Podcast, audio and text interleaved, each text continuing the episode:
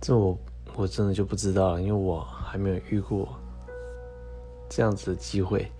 因为我爸妈都不太干涉我们感情的事情，对啊，所以从来没有被介绍过，然后，呃，其实我觉得真的也还好，因为如果跟父母的关系没有很，不是那种好像父母很固执啊，然后就是一定要你交哪种对象那种。那种亲子关系的话，其实他们多半都是会先问过你的想法，哦，提一下。